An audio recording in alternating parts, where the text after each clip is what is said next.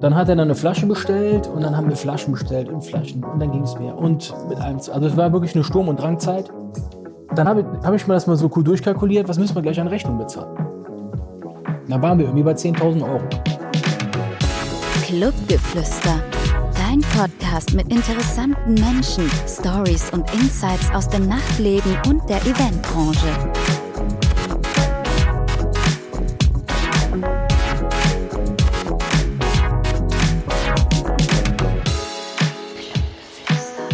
Hallo und herzlich willkommen zu einer neuen Folge Clubgeflüster, dein Podcast, der interessante Menschen aus dem Nachtleben und aus der Eventbranche vorstellt. Mein Name ist Patrick, ich bin der Host des Podcasts und ich freue mich, dass du eingeschaltet hast. Heute habe ich einen Multiunternehmer bei mir und zwar Marcel Ölbracht. Grüß dich, Marcel. Hallo Patrick, grüß dich. Schön, dass Servus. es geklappt hat heute. Ja, schön, dass du da bist, schön, dass du dir die Zeit nimmst. Freut mich echt. Ja, ich bin deinem Podcast ja auch schon ein bisschen am Recherchieren, habe mir das eine oder ja. andere auch schon angehört und dann ähm, Sehr gut. kam mir im Büro darauf, dich einfach mal anzusprechen bzw. mal anzuschreiben. Ja, Freut mich aber, dass es geklappt Fall hat. Sehr gefreut, ja, auf jeden Fall. Erzähl doch mal, was genau du in der Branche machst. Was ich in der Branche mache. Also ich glaube, ähm, so in den letzten Jahren habe ich versucht, auf dem Markt zu überleben, der ja aktuell jetzt nicht so einfach ist. Äh, ja. Aufgrund von Corona natürlich. Ja, ja. Aber primär ähm, ist es so, dass ich äh, Eventveranstalter bin mhm. und darüber hinaus äh, in der Nachtresidenz Geschäftsführer bin. Habe aber noch mehrere Firmen, also bin im Grunde genommen Multiunternehmer ja. in viel, vielerlei Sparten. Habe mich aber äh, da, wo ich jetzt heute quasi bin, in der Nachtresidenz, mhm. Äh, die die Homebase äh, für mich und für meine Mitarbeiter dargestellt hat, äh, da hochgearbeitet und hochgedribbelt Mhm. Ähm, mehr oder man weniger. Muss, man muss noch sagen, Nachtresidenz in Düsseldorf. Ja, genau, richtig, ja. Ja, aber ganz, ich denke, also das wäre ja schon traurig, wenn wir jetzt nicht über Düsseldorf hinaus bekannt äh, wären. Ja. Aber das glaube ich schon. Also es wird ja immer so ein bisschen mit der mit dem P1 in, in München verglichen. Ja. Ähm, ja, also das mache ich momentan, also beziehungsweise das mal kurz abgerissen. Aber stell mir da einfach ein paar Fragen, wenn du willst, äh, oder was, sehr, sehr was dich interessiert.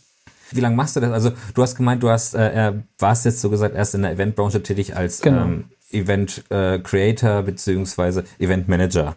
Ja. Wie kam dann der der Übergang so gesagt von Event Manager zu einem Geschäftsführer? Ja, das ist eine ganz ähm, ganz äh, kuriose Geschichte. Also ähm, ich meine, jeder hat ja äh, einen gewissen Elternanteil, der sich darauf bezieht, dass die Kinder irgendwas machen müssen. Ja. So, ähm, ich komme aus einem Düsseldorfer Viertel, wo es jetzt im Grunde genommen nicht so gut betucht bin, also äh, die Familien so gut betucht sind. Ja. Ähm, äh, Düsseldorf-Garat. Und ähm, ja, da bin ich halt aufgewachsen. Mein Elternhaus hat äh, nicht jetzt äh, die finanzielle äh, Möglichkeit gehabt, mir mhm. jetzt irgendwie was, äh, wie, wie das vielleicht bei dem einen oder anderen sein könnte und auch ist, was für die Zukunft irgendwie darzustellen. Ja. Ich habe sehr, sehr früh angefangen, immer zu arbeiten, weil ich sehr großen Wert auf ähm, Kleidungsstil gelegt habe. Arbeite mhm. mehr oder weniger seit meinem 13. Lebensjahr und habe mich dann wirklich da durchgejobbt. Mein Traumberuf ja. war es, immer Profifußballer zu werden. ähm, ist es leider nicht geworden. Jetzt mache ich Veranstaltungen. Und ähm, um das abzukürzen, meine Eltern haben immer gesagt, du musst was machen, Junge. Ja. Ähm, ja, ich sage, ja, klar, war auch keine einfache Beziehung zu meinen Eltern zum damaligen Zeitpunkt. Ja. Und ja, dann habe ich meinen Zivildienst gemacht und habe da äh, mein, ähm, direkt also die Abnabelung meines Elternhauses äh, vollzogen. Ich bin mhm. kaum 18 geworden, bin dann ausgezogen und ähm, habe im Zivi-Wohnheim gewohnt. Okay, ja. Und habe meine eigene Wohnung gehabt und habe damals mit meiner Freundin noch äh, immer so, wie man das halt kennt, zusammen gewohnt. Und dann habe ich dann Freundeskreise kennengelernt, die mich so ein bisschen mehr in die Nachtszene reingeführt haben. Mhm. Damals war es das 3001, äh, das war unser absoluter Hotspot. Da sind wir dann wirklich Wochen, äh, also wöchentlich feiern gegangen und äh, ja. haben dann natürlich dann auch exzessiv gefeiert. Und ähm, das gehört dazu. Genau. Ähm, und hab, da hat man natürlich auch das ein oder andere ausprobiert. So, ja. aber es war einfach so eine gewisse Leidenschaft, die mich damit getragen hat. Mhm. Zwischendurch habe ich auch äh, sehr erfolgreich Fußball gespielt, äh, was aber dann am Ende des Tages sich nicht durchgesetzt hat. Ich glaube, es lag nicht, wenige, äh, lag nicht an meiner äh, Disziplin oder an meiner Zielstrebigkeit, sondern eher an den technischen Fähigkeiten, die damals noch sehr gefragt gewesen sind. Dafür hast du jetzt eine Branche, die ja trotzdem sehr, sehr cool ist und du kommst auf wieder. Ja, ja das stimmt schon, das stimmt schon. Äh, nur damit man das mal so ein bisschen versteht. Ne? Und dann habe ich Ja. eine Ausbildung angefangen als Kaufmann im Gesundheitswesen. Oh, okay. Auch was ganz anderes. Ja, was ganz anderes. ähm, da habe ich mein Zeugnis gefälscht. Ähm, ich habe nämlich nur einen Hauptschulabschluss. Ähm, war kein dummer, war wirklich nur im Grunde genommen derjenige, jemand, der mit auf der Welle irgendwie mitgeschwommen ist. Habe mein, äh, mein Zeugnis gefälscht, um diesen äh, Realabschluss zu haben. Ja. Und ähm, das war auch noch total kurios, weil man konnte, wenn man genau hingesehen hat, dass die Dreien im Grunde genommen so ein bisschen, äh, so ein bisschen äh, ja, krumm und schief gewesen sind. Ja, ja, ja. Also super interessant, aber ich habe die Ausbildungsstelle bekommen. Aber kam keiner dahinter. Nee, kam keiner dahinter. Nee, nee. Auch im Nachhinein nicht. Deshalb, du bist der Erste, dem ich das quasi erzähle. Sehr gut, sehr gut. Ja, also wirklich. Ähm, und äh, dann habe ich die Ausbildung dann gemacht. Und im Wohnstift muss man sich vorstellen, das ist so ein Seniorenwohnheim, Wohnheim, wo man sich einkaufen muss. Ja. Äh, Also äh, man kauft sich Jahre vorher ein und äh, dann hat man einen Platz da und irgendwann äh, geht man dahin äh, und hat dann natürlich ein anderes Leben als zu Hause. Es ist Ja, ja. das bessere Altenheim. Lange Rede, kurzer Sinn. Das war gar nichts für mich. Das war der Hahn im Korb äh, von dem ganzen Damen. Das waren alles äh, sehr, sehr langjährige Mitarbeiter schon. Ja. Und äh, da habe ich mich nicht wohlgefühlt. Dann äh, kam irgendwann ein Kumpel zu mir, der Nico, und sagte: Hör mal, Marcel, ähm, was hältst du davon, wenn wir eine eigene Party machen? Da sag ich, ja, meinst du, meinst du eine eigene Party? Ja, cool, wir gehen jedes Wochenende feiern ne, und äh, wir können auch selber eine Party machen. In Düsseldorfer Süden war ich sehr bekannt. Ähm, und äh, mein Spitzname ist auch Ölle, also Ja. äh, Ölbrach, das war so mein Spitzname. Äh, war bekannt wie bunter Hund. Und da habe ich gesagt, ja klar, komm, mach mal eine Party. Wir haben damals immer zu einem Schlachtruf gefeiert, äh, der über Martin äh, in unserer exzessiven Zeit äh, zustande gekommen ist. Der hieß Balusi. Heute geht die Balusi Balusi. ab. Genau. Okay. Und das ist so entstanden, dass wir in einem Zimmer saßen, musst du dir vorstellen, mit mehreren Leuten, buntes Treiben, es war kurz vorm Feiern, alle hatten schon ein Sitzen und so weiter und so weiter. Und dann ging auf einmal die Tür auf mit einem Fußtritt. Bumm. Der Martin stand im Raum mit einem ganz langen Mantel und wir wollten an das Treibhaus gehen und dann hat der seinen Kopf in den Nacken gelegt und hat den Kopf, hat den Kopf geschüttelt, weil er hatte so, so Engelsglöckchen, so ganz Ja, blondes ja. Haar und hat dann mit der Hacke aufgestampft und hat gesagt, heute geht die Balusi ab. Und somit ist dieser Name Kampfruf, ja. ja, ja, so ein Kampfruf. Und dann somit ist dieser Name Balusi entstanden. Und mit diesem Namen bin ich dann zum Max ins Gleiswerk im Benrad gegangen, das eine Event-Location ist, in Düsseldorfer Ja. Süden. Und habe mich da hingesetzt und habe gesagt, ich würde gerne Party machen. Mein Vorteil war, dass der Max, der Sohn meiner ehemaligen Lehrerin gewesen ist. Und dann hat er Okay. mich gefragt, was ist denn Balusi? Und da habe ich gesagt, Balusi ist eine Party. Ja, was ist denn Balusi? Da habe ich gesagt, gemeinschaftliches Feiern unter Freunden. Lange Rede, kurzer Sinn, unterschreibt den Vertrag von zweieinhalbtausend Euro, ist mir egal, was das ist, mach mal. Ja. Ja, und dann habe ich angefangen mit Partys. Mit zehn Freunden. Dann haben wir alle 100 Euro genommen, in den Topf reingelegt. Nach zehn waren es nur noch acht. Danach nur noch, äh, mein, äh, das mein eigener Bruder ist nach der ersten Runde schon ausgeschieden. Der hat seine 100 Euro Okay. zurückbekommen. Und dann hat sich das immer weiter runter revidiert. Also pro Veranstaltung dann. Ein bisschen, ja, sagen wir mal zwei, drei Veranstaltungen. Ja, der verstehe. Alex Niggemann ist ein berühmter DJ aus, äh, ein Kumpel von mir ist ein berühmter DJ aus Berlin, der reist quer durch die Welt. Ähm, die anderen sind dann in die Wirtschaft gegangen, der andere in die Bank gegangen und ich war immer eigentlich in Kreisen unterwegs, die gut situierter gewesen sind, als ich es selber war.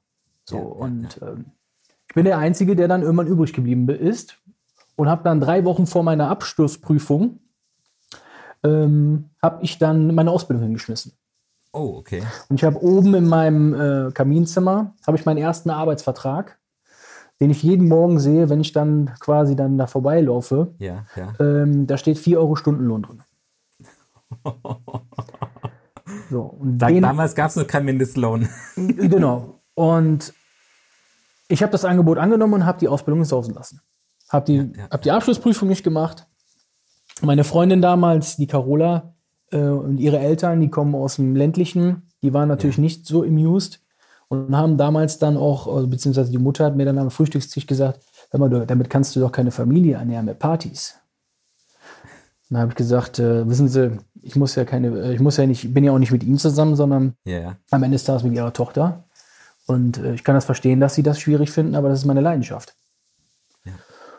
Wir sind leider nicht mehr heute zusammen. Also was heißt leider? Es hat sich auseinanderrevidiert. War natürlich zum damaligen Zeitpunkt schwierig, weil es natürlich immer mehr ge- gekriselt hat. Ich habe mich dann durchgemausert im Benrad und habe dann von den Eintrittsgeldern gelebt. Mhm. Und ähm, ja, es war dann so, dass ich dann ähm, mehr oder weniger wirklich von der Hand im Mund gelebt habe. Ja. Ähm, und dann musste ich natürlich irgendwann mal den Sprung in die Innenstadt wagen, was ich dann getan habe. Äh, ungefähr zwei Jahre später, also wir haben 2007 sind wir gestartet. Äh, 2006 und 2007, Anfang 2007 war die erste Veranstaltung. Und dann so 2009 war dann äh, der Sprung in die Innenstadt. Ja, und das war natürlich schon ein ganz anderes Kaliber, wenn man natürlich im Düsseldorfer Süden bekannt ist und dann in die Innenstadt. Und das habe ich dann natürlich auch brachial zu spüren bekommen bei der ersten Veranstaltung. Das war in Berolina Bay, das ist direkt an der Ecke von der Nachtresidenz. Okay, ja. Und da war die Nachtresidenz natürlich der, der USP überhaupt, also der In-Club. ähm, und da habe ich richtig, richtig gefloppt und habe dann dickes Minus hingelegt. DJ Teddy O, mit dem habe ich mich heute auch noch getroffen. Das war Okay, mein cool. erster fetter Headliner, den ich damals gebucht habe. Ja, ja. Äh, und äh, der Miro, der damals äh, im Nero, das war auch ein Club, äh, äh, ein sehr erfolgreicher DJ gewesen ist, der Mhm. für Boris Becker, für, für ähm, Ralf Schumacher aufgelegt hat, Ja, ja, privat und so Geschichten. Ich glaube, Teddy O macht ja, glaube ich, die, die Nationalmannschaft, oder nicht? Genau, der macht die Nationalmannschaft, äh, der macht FC Bayern, ist ja jetzt auf der, Genau. äh, hatte mir heute erzählt, auf der Meisterschaftsfeier, die er Ja, gestern cool. gewonnen haben. Mir ist an mir, ne? Ja, bi- bist du denn äh, auch fußballaffin? Ich, äh, nicht fußballaffin, aber ich bin aus Bayern. Ah daher, ja, okay, okay. Gerne in Bayern dazu. machen wir auch übrigens Partys, in München, im Upside East. Ah, sehr gut. Ja, ähm, beim René. Auch eine tolle Location. Ähm, ja, also, und dann habe ich so ein bisschen um die Nachtresidenz herumgetänzelt Ja. und habe damals meine Freundin, äh, die Lisa, kennengelernt. Okay. Über den Martin. Und ähm, die war damals noch Studierende äh, in, äh, wie die Holländer sagen, in Nijmegen, also in, in Nijmegen. Und ähm, ja, dann bin ich bei ihr eingezogen, weil ich mich da damals von der Carola getrennt hatte. Mhm. Und dann habe ich dann da mit in der WG gewohnt. Hatte nichts auf der Tasche, also im wahrsten Sinne des Wortes, war ein hart ja. umkämpfter Markt. Und habe mir dann damals, und jetzt kommt die kurioseste Geschichte, ich habe immer sehr viel Urlaub bei einem Kumpel gemacht, bei Michael äh, Thelmer, in, äh, an der Côte d'Azur. Und dann, vielleicht hast du schon mal den Namen äh, VIP Room gehört in Saint-Tropez. Habe ich schon mal gehört, ja. Ja, das ist der, also das ist schon einer der Clubs. Also wenn du da reinkommst, dann bist du schon. Ja, ja. genau. Und äh, dann haben wir eine, äh, eine Rundreise gemacht durch Frankreich und sind dann an dem Haus gelandet bei Michael über den ganzen Freunden. Und dann sind wir in VIP-Room feiern gegangen Oh. und haben da richtig einen fliegen lassen. Damals mein bester Freund, der Dimitri, der war jemand, also Russe, der Name gibt ja können schon feiern. her. Die können feiern. Die können feiern. Der hat dann auch kein Limit gehabt. Und wir sind dann tatsächlich in den Club reingekommen und der Michael war der gut betuchteste von uns allen. und ähm, dann hat er dann eine Flasche bestellt und dann haben wir Flaschen bestellt und Flaschen und dann ging es mehr. Und mit einem, also es war wirklich eine Sturm- und Ja. Drangzeit. Und äh, um es abzukürzen, dann habe ich, hab ich mir das mal so cool durchkalkuliert, was müssen wir gleich an Rechnung bezahlen? Da waren wir irgendwie bei 10.000 Euro. Oh nein. Habt ihr die Zeche geprellt, oder? Genau, genau so ist es. Dann habe ich gesagt, so, Frauen und Kinder zuerst, also Frauen als erstes aus dem Club, dann müssen wir jetzt irgendwie die hier machen. Dann sind wir aus dem Club raus und ähm, dann standen wir so an der Ecke und wir haben das Auto abseits ein bisschen geparkt an einem Kreisverkehr. Das war total lustig. Und dann stehe ich in der Ecke und gucke die ganze Zeit immer so, wann kommt der Michael denn raus, weil der ja die meiste Kohle hatte. Ja. Falls, wenn er gecasht wird, könnte der ja noch die Rechnung bezahlen. Und dann hat er noch den Türstern sich, sich verabschiedet per Handschlag. Also, ne, und so Geschichten. Wir waren alle natürlich voll auf Adrenalin. Und dann kommt der raus, kommt in die Ecke, sagt, hast du die Rechnung bezahlt? Nö. Und da war natürlich die Party unseres Lebens. An dem Abend hat sogar noch Martin Solberg aufgelegt. Wahnsinn. Also war eine tolle Nacht. Und wir laufen die alle los. Alle los. Ne? So, zack, wir laufen los. Da musst du dir vorstellen, Kreisverkehr. Und dahinter sieht man das Auto. Alle drauf und rumherum. Außer der Ölbrach, der Idiot, der springt natürlich auf den Kreisverkehr drauf, läuft und springt an der anderen Seite ab. Und da sind so Drähte gespannt gewesen. Oh nein. Und dann bin ich aus zwei Meter Höhe auf meinen Ellenbogen geknallt. Und habe ich mir den Ellenbogen zertrümmert. Aber wenigstens habt ihr keine 10.000 Euro Rechnung bezahlt. Das stimmt, aber ich hatte tatsächlich zwei Jahre Spaß mit dem Ellenbogen, ähm, Ja. mit Physiotherapie und so weiter. Ja. Ja. Schlimmer war noch, ich hatte noch keine Krankenversicherung in Deutschland. Da hat mein Vater mir dann noch geholfen. Also ich hatte schon echt arge Flausel im Kopf und immer Tendenzen zu, ja, zu dunklen Mächte, sage ich jetzt mal Ja. nicht, aber ich hatte schon viel, viel Scheiß im Kopf. Und Naja, hat, äh, hat man meistens in, in jungen Jahren. Ja, und äh, dann habe ich äh, wirklich arges Glück gehabt. Ähm, dann habe ich einen Anruf bekommen von Martin. Martin war damals der ähm, zukünftige Betreiber von der Event Location bei uns am Burgplatz in der Altstadt und sagte: Hör mal, ich habe gehört, du machst einen tollen Job. Ich mache einen neuen Laden auf, ich brauche dich als Promoter und würde dich gerne als Veranstaltungsmanager haben. Und da habe ich dann richtig Geld verdient. Das hat richtig so gut funktioniert, lief richtig gut, aber dann waren auch da äh, Betreiber wieder dahinter, die äh, mehr den Sinn fürs, äh, nicht fürs Große und Ganze hatten.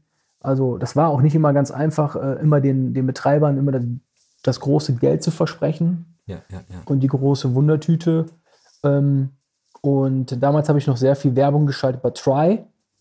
Das ist so ein Okay. Fotoportal wie Virtual Nights. Kennst du vielleicht auch. Mhm, ja. ne? Virtual Nights kenne ich auf jeden Fall, ja. Genau, und äh, sowas in der gleichen Kategorie gab es auch hier und da habe ich sehr viel Werbung gemacht und war in sehr guten Kontakt mit denen auch.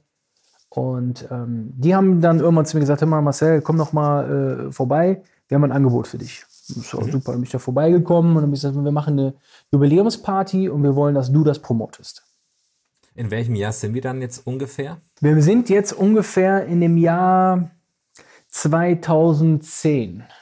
Okay. Äh, 2010, äh, ja genau, das, das kommt hin, 2010. So, und dann äh, die, die vier Jahre Jubiläumsparty von Try war mein Sprungbrett in die Nachtresidenz. Okay, dann sind sie so da- gesagt aufmerksam auf dich geworden. Ja, der ist nicht der, der, der Betreiber an sich nicht, sondern äh, jemand anderes. Das ist der, der Tim. Äh, Tim Wienstritt, äh, Wienstritt. Ähm, ist auf mich aufmerksam geworden. Ein ultra kreativer Kopf. Der wurde dann zu meinem Mentor. Äh, auch äh, viel schon gemacht, Deutschland bereist, hat eine eigene Location in Wuppertal, im Barmer Bahnhof. Ähm, und habe mich dann an die Seite genommen und habe mir quasi die Spielplattform Nachtresidenz gegeben, weil er Slots hatte, wo er seine Partys gemacht hat. Und da war ich ein Promoter. Ja. Das erste Jahre lang lief richtig schlecht, kannst dir gar nicht vorstellen. habe ich eine Oktoberfestparty gemacht, da waren 200 Leute, den ganzen Laden dekoriert, also ist gar nicht so gut angekommen. Oh weh, oh weh. Und ähm, habe da eine Bauchladung nachher nächsten hingelegt. Also wirklich wahrsten, im wahrsten Sinne des Wortes.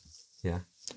Und ähm, ja, aber ohne Fleiß kein Preis, habe ich mich dann natürlich dann angefangen, weiter da durchzusetzen. Und dann gab ich, äh, habe ich irgendwann die, den Namen Cookies and Cream bekommen. Also die Veranstaltung von einem, von einem äh, Mentor. Ge genau, von meinem Mentor und er hat gesagt, pass auf, Veranstaltungsreihe Cookies and Cream, du bekommst jetzt einen Freitag und die Sportlerparty, ein, zwei feste Freitage im Monat und äh, da war mal damals mein Deal, 750 Euro pro Party bekomme ich. Okay. Das war hatte da, damals zu damaligen Verhältnissen natürlich eine Riesendimension Geld für mich Ja, ja, ja. und äh, von dem Zeitpunkt an äh, ging es dann los. Dann bin ich durch Deutschland gereist, weil er hatte so ein Kartenspiel mit ganz, ganz vielen Eventreihen drinne. Und dann habe ich in Osnabrück Partys gemacht, in Münster, in Dortmund, in München, in Frankfurt, in Hamburg, weil ähm, äh, ihm gehörte auch die Lizenz für die Men's Health. Kennst du bestimmt auch. Men's Health, die Ja, Zeitschrift. klar, natürlich. Und Women's Health. Ähm, die haben wir dann deutschlandweit gemacht. Die Cookies and Cream habe ich dann aufgebaut in der Nachtresidenz. Und dann ging da richtig die Luzi ab. Aber ich muss dazu sagen, der Tom, der damals der Betriebsleiter von der Nachtresidenz, der hat mir das nicht einfach gemacht, das sage ich dir.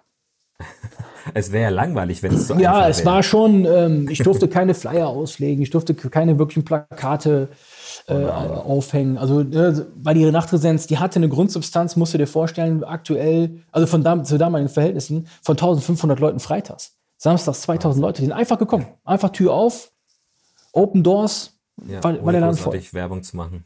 Genau. Und äh, ich als junger Promoter musste halt Mehrwerte schaffen und auch neues Publikum regenerieren.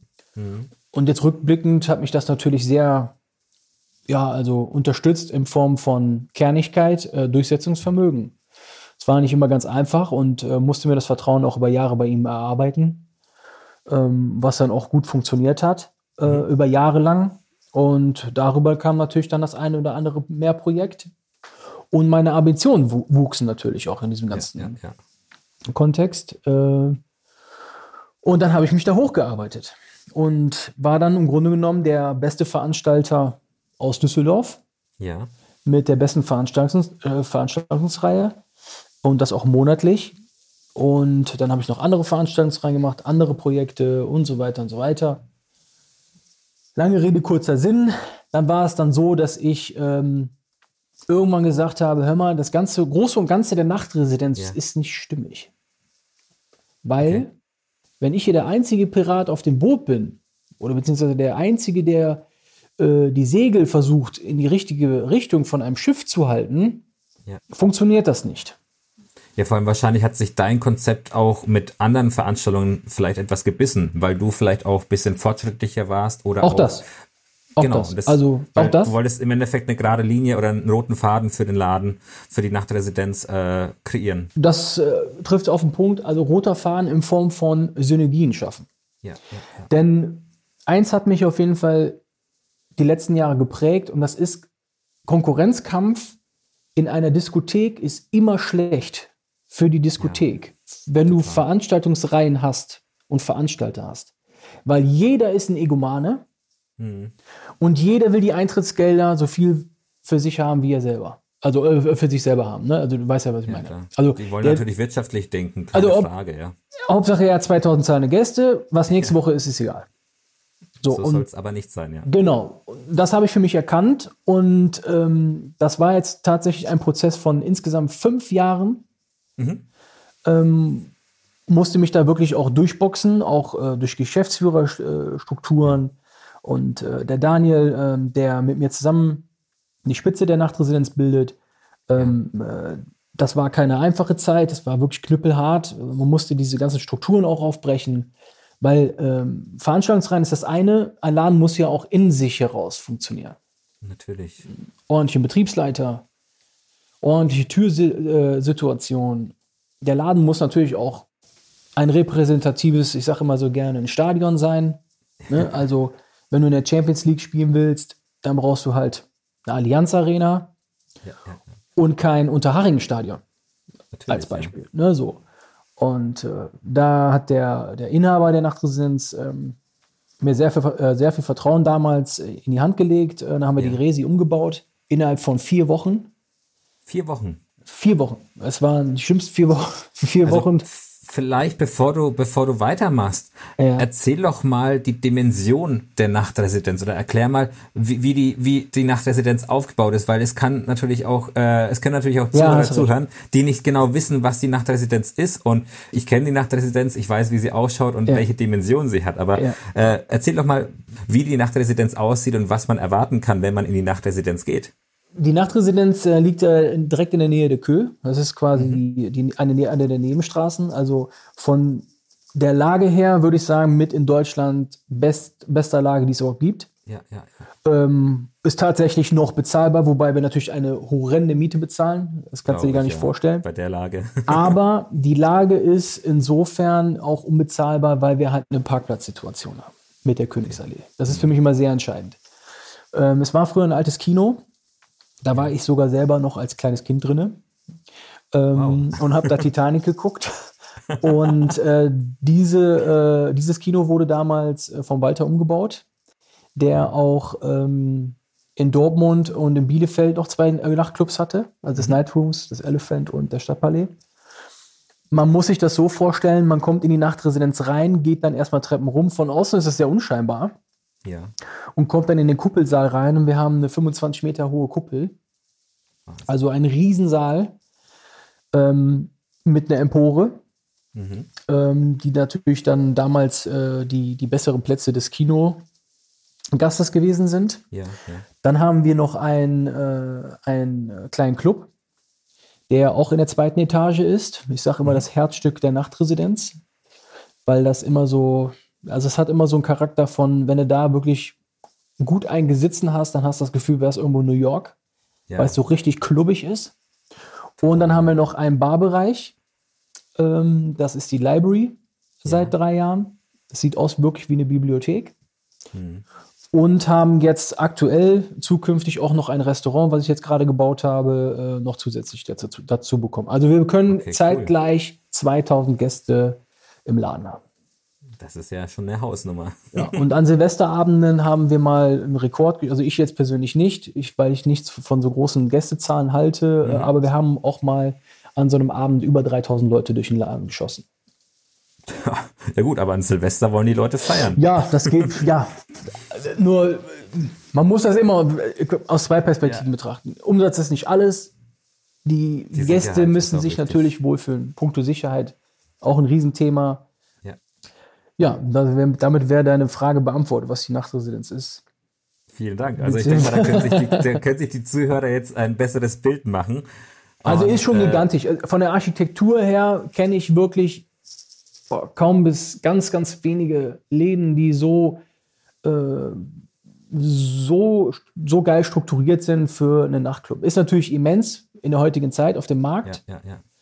Und das ist eigentlich so das Problem so der letzten Jahre auch gewesen, mhm. ähm, immer sich mit dem Markt zu entwickeln, ähm, auch auf, tatsächlich auf dem Markt auch zu bleiben.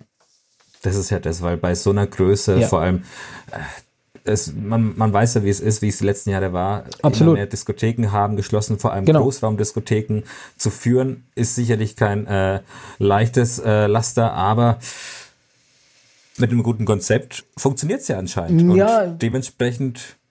Konzeptionelle Ausrichtung ist klar A und O.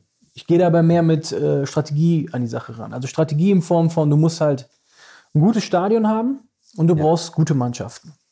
Die Mannschaften setzen sich aktuell und heutzutage daraus zusammen. Ein eigener Betreiber schafft es nicht mehr, einen Laden aufzumachen ohne einen Veranstalter. Weil die Zeit einfach nicht mehr da ist. Weil einfach auch das Ausgehverhalten sich signifikant verändert hat. Und ähm, durch die sozialen Medien, Instagram, äh, Facebook, wurde dem Betreiber ja quasi auch was genommen. Früher war es halt auch so, ich gehe in den Club, möchte eine Frau kennenlernen, Mädchen kennenlernen ne, buntes Treiben, frivoles Verhalten, alles drum und dran, ne, nett ja. ein Trinken. Heutzutage spielt sich ja sehr viel im Handy ab. WhatsApp ist, Gottes, ja. ist ein Killer für die Nachtszene. Ähm, Facebook ist ein Killer, Instagram ist ein Killer, Tinder ist ein Killer. Ne, ähm, wenn man mal überlegt, man guckt eine Story an, wir haben geöffnet, da ist keine Schlange vor der Tür, ach, ich bleib zu Hause. So, ne, und damit fängt es ja schon an. Dann verlierst du schon 50 Gäste. Das ist ja das, ja. Ne, ähm, und da, da geht ja nichts ab. Da ist ja nichts los. Oder du schreibst mir schnell eine Simse, hör mal, äh, Marcel, da ist nichts los. Ach, Patrick, weißt du, was bleibt so los? Bumm. Das ist ja das, ja. ja. Das ist halt für unsere Branche und gerade für so, ein, für so eine Nachtresidenz und viele, viele andere Clubs in Deutschland auch, für unsere, also für meine Kollegen, auch ja. enorm schwierig. Wir haben jetzt aktuell im Stamm, äh, äh also an Festangestellten, mhm. insgesamt 13. Okay, ja. Für die Nachtresidenz. Das muss man sich mal vorstellen. 13, da sind da, da ist äh, eine Buchhalterin dabei, da sind drei Damen ja. für äh, die Brands zuständig, Cookies and Cream, mhm. Sweet Heaven und Snapback. Dann habe ich eine Festangestellte für die Grafik, zwei Geschäftsführer. Dann haben wir noch ein Eventgeschäft natürlich, ein Corporate mhm. Event-Geschäft für Firmen-Events, womit eine Nachtresidenz auch nur überleben kann. Und dann haben wir, haben wir noch einen Betriebsleiter, dann haben wir stellvertretenden Betriebsleiter, dann haben ja. wir noch einen Night Manager, dann haben wir noch, äh, noch äh, jemand, der im Grunde genommen äh, der Everybody's Darling für alles so ein bisschen ist. Und früher, kann ich dir sagen, ein Betriebsleiter, ein Auszubildender und ein Gastroleiter. Drei. Ein Eventler. Das war's. Aber, aber heutzutage musst du einfach ähm, Leute einstellen, die ihre Stärken haben in ihrem Bereich. Weil anders geht's ja nicht. Das, da triffst du den Nagel auf den Kopf. Genau, das verstehen ja viele nicht. Ja, ja. Es, es, hat ja immer viel damit zu tun, so ähm, Befindlichkeit und bis, die, bis dieses Team auch so aufgestellt worden ist. Ja, ne? Also das hat jetzt wirklich fünf Jahre gedauert. Kannst du dir nicht vorstellen, ich habe so viel Potenzial und Azubis auch vor mir sitzen gehabt. Ja. Also da kriege ich jetzt noch Gänsehaut. Äh, es tut mir auch leid. Äh, ich muss ja auch viele Kündigungen aussprechen. Nicht, mhm. weil, ähm, weil die nicht, nicht, weil die das Potenzial nicht haben, sondern weil die einfach nicht im, in ihrem eigenen Mindset irgendwie gewesen sind. Ja, die Ambition war vielleicht noch nicht da. Ernsthaftigkeit, Ambition. Ja. Ähm, die wollten halt viel Geld verdienen für äh, wenig tun. Und ähm, äh, also da sind so Sachen passiert wie, äh, ich gehe sonntags feiern und melde mich einfach für vier, fünf Tage ab und mache mein Handy aus. Ne? Ähm, da sind so Sachen passiert, äh, kein Witz. Da hat Azubine hat mir dann äh, gesagt, hör mal, äh, mir geht's nicht gut und ich äh, habe ja. jetzt eine OP äh, ähm, am Unterleib, ohne da näher in die Details zu gehen. Ja, und ich stand auf der FIBU-Messe äh, in Köln, auf der Fitness-Sportmesse ja. äh, und hat da gejobbt. Wahnsinn. Ähm, ne? Ja, aber dann, dann, dann selber schuld. Also Arbeit Klar. ist Arbeit und man muss, man muss, klar, als Azubi hat man, äh, sage ich mal, ein, zwei Freischüsse, die man verballern kann, aber dann ist auch gut. Und äh, aber das ist natürlich jetzt äh, ja schon eine Kategorie, die ich als Azubi mir niemals leisten könnte und auch niemals äh, bedacht habe oder oder daran gedacht habe, sowas zu machen. Ja, also was mir ganz klar geworden ist, äh, es ist, ich meine, ich habe auch sehr viele, sehr, sehr viele strategische Fehler äh, auch gemacht. Ähm, daraus im, lernst Im ja. Nachhinein, genau. Und das ist eigentlich so, so, so die, die, die Quintessenz des Ganzen, dass ich versucht habe, aus meinen Fehlern zu lernen. und Äh, aus diesen Niederschlägen, die man so mitgenommen hat in den äh, zehn Jahren, die ich jetzt in der Nachtresidenz bin, gute Schlüsse raus, äh, Schlüsse draus zu ziehen und dann am Ende des Tages ähm, anders umzusetzen und in der Zukunft anders zu, umzusetzen. Und ähm, aber eins ist ganz entscheidend, dass jemand da ist an der Spitze, der die letzte Entscheidung trifft. Man kann halt nicht bei so vielen Charakteren, die, ähm, die also auf einen Nenner kommen. Ne? Der eine findet rot gut, der andere grün, der andere blau. Und die Verantwortung trägt ja in dem Fall, wenn es grün, blau, rot, dann keiner von denen, weil alle ja irgendwie mitgesprochen haben. Mhm. Und äh, zum aktuellen Zeitpunkt, auch wenn wir natürlich jetzt nicht geöffnet haben aufgrund Co- Ja. von Corona, ähm, ist die Nachtresidenz äh, gerade jetzt im letzten Jahr, also äh, wir haben ein Jahr hingelegt, das kannst du dir gar nicht vorstellen. Also ich bin da mehr als zufrieden. Wir haben ja mit sehr vielen Künstlern auch zusammengearbeitet. Ja, Äh, mit Sido, Loredana, Bowser, Bowser, und, ja, ja, genau. Äh, auch super, also, also tolle Erfahrungen auch für mich. Mhm. Ähm, weil wir ja auch viele Prominente auch immer bei uns im Laden haben. Ja, ja. Aber nochmal so mit Künstlern zusammenzuarbeiten, äh, gerade in der Deutschrap-Szene, ähm, als Nachtresidenz, wo man ja immer sagt, oh, man ist ja Nobelclub. Das stimmt so nicht. Äh, und äh, habe ich auch immer versucht, so das Image rauszutreiben, also auszutreiben der Nachtresidenz. Ja. Ähm, war schon eine tolle Erfahrung, gerade für 2019. Das glaube ich dir. Aber du hast vorhin erwähnt, du hast dann angefangen, versucht, einen roten Faden in die äh, Resi zu bringen. Genau. Wie, wie hast du das dann ähm, bewältigt? Oder was war so dein, was war deine Aktion, dass es jetzt ähm, zu dem Zeitpunkt sich geändert hat? Ähm, also 2015 war äh, der Moment, wo ich gesagt habe, für mich, ich möchte halt weiterkommen. So. Und wenn man natürlich immer, immer so Grabenkämpfe in Firmenstrukturen, die die Nachtresidenz auch hatte, zu führen, ähm, ist das halt unheimlich anstrengend. Alle wissen es besser, keiner will die Verantwortung übernehmen. Und ich habe damals gesagt, entweder bekomme ich jetzt hier den Veranstaltungsmanager-Posten oder äh, ich bin weg. So, was, was bedeutet, ich bin weg, ähm, heißt dann im Grunde genommen natürlich ein Einbruch von Umsatz erstmal Ja. und von Stabilität in einem Unternehmen. Und ähm, darauf war natürlich jetzt im ersten Moment jetzt nicht, hier hat nicht jeder Hurra geschrien, der eine ja, weil er Potenzial in mir gesehen hat, der andere zeitverzögert. Und dann ist man das Engagement eingegangen und dann haben wir quasi uns in den letzten fünf Jahren dann hochgearbeitet. Und vor, zwei, äh, vor drei Jahren ähm, bin ich dann in diese Geschäftsführerrolle immer mehr reingewachsen und die Verantwortung angenommen. Und das, das Entscheidende ist, dass ein Unternehmen nach außen nur wachsen kann, wenn das Team in sich stimmig ist. Das Mhm. habe ich dann über die Jahre zusammengestellt. Zum einen in der Personalstruktur, auf den Positionen. Und ich habe äh, tatsächlich auch vielen jungen Leuten eine Chance gegeben. Also Ganz wichtig natürlich, ja. ja. Und äh, unsere Azubis, äh, die verdienen hier nicht das, was die äh, hier Klassenkameraden verdienen, sondern die haben Verantwortung. Die verdienen mal eben eine komplette Ecke mehr, ähm, weil ich die dann auch anders anpacken kann und auch die Wertschätzung meiner Person und auch die Wertschätzung der Arbeit, die sie machen, Ja. ne, auch ganz anders bewertet wird von denen selber. Und die haben nicht das Gefühl, hör mal, der nutzt mich jetzt irgendwie aus.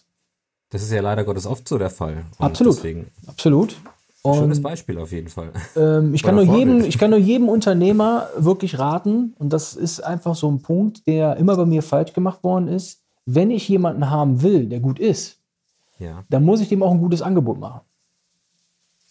Weil es be bezieht sich nicht nur auf, nur auf Azubis, sondern auch auf alle Sparten. Weil dann kommt ja immer, ja, sag mir mal eine Zahl. Das ist falsch. Wenn ich jemanden haben will, gehe ich auf den zu und sage dem immer, das bist du das wert. So, und das ist dein Grund, deine Grundbasis. Und jedes Mal, wenn jetzt, es war das klassische Beispiel jetzt von einer Ausstudierten, von der Joanna, die hat bei uns ein Praktikum gemacht. Ja. Ähm, ich war jetzt fünf Wochen in Amerika, bevor die Corona-Krise zugeschlagen hat. Habe dann eine, einen Roadtrip gemacht, Ja. was auch immer ganz wichtig ist. Aber die Frage kannst du ja gleich nochmal stellen, warum das für mich wichtig ist, immer so lange Ja. Work-Life-Balance, ganz einfach. Genau, absolut. Also definitiv. Früher habe ich das nicht gemacht, habe dann wirklich schon den einen oder anderen Burnout äh, hinter mir gehabt und äh, habe dann vor fünf Jahren, also bin sehr viel mit meiner Ex-Freundin damals gereist, also Ja. bin auch unendlich dankbar für. Habe das dann immer fortgeführt mit Freunden und auch mit meiner aktuellen Freundin und bereise halt den Erdball. Also das ist sehr wichtig Sehr wichtig auf jeden Fall. für eine Work-Life-Balance. Also um auf die Joanna zurückzukommen, ähm, die haben mir dann eine Nachricht geschrieben in Amerika, ich würde gerne bei dir bleiben.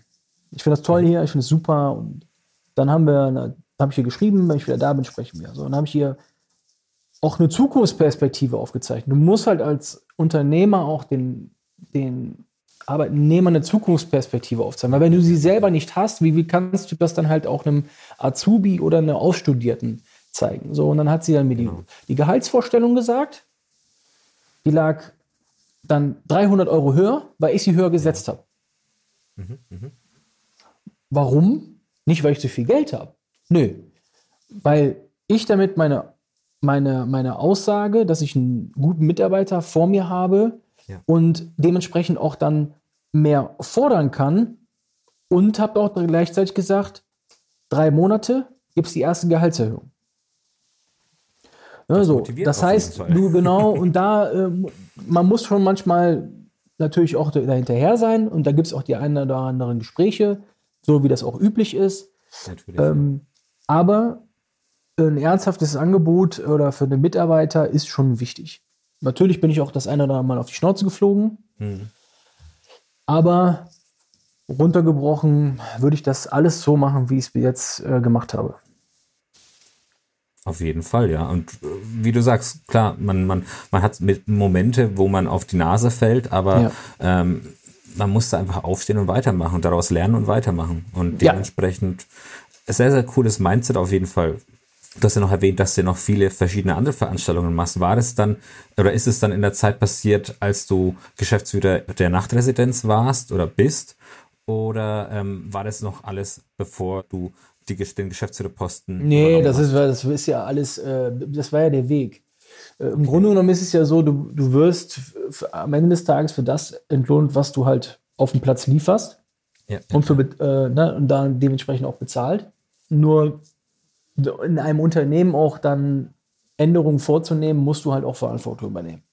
Eine Veranstaltungsreihen äh, zu machen, also Partys, wie du es gerade sagtest, habe ich im Vorfeld gemacht und habe dann immer mehr, ja, äh, die anderen haben mich einfach gelassen.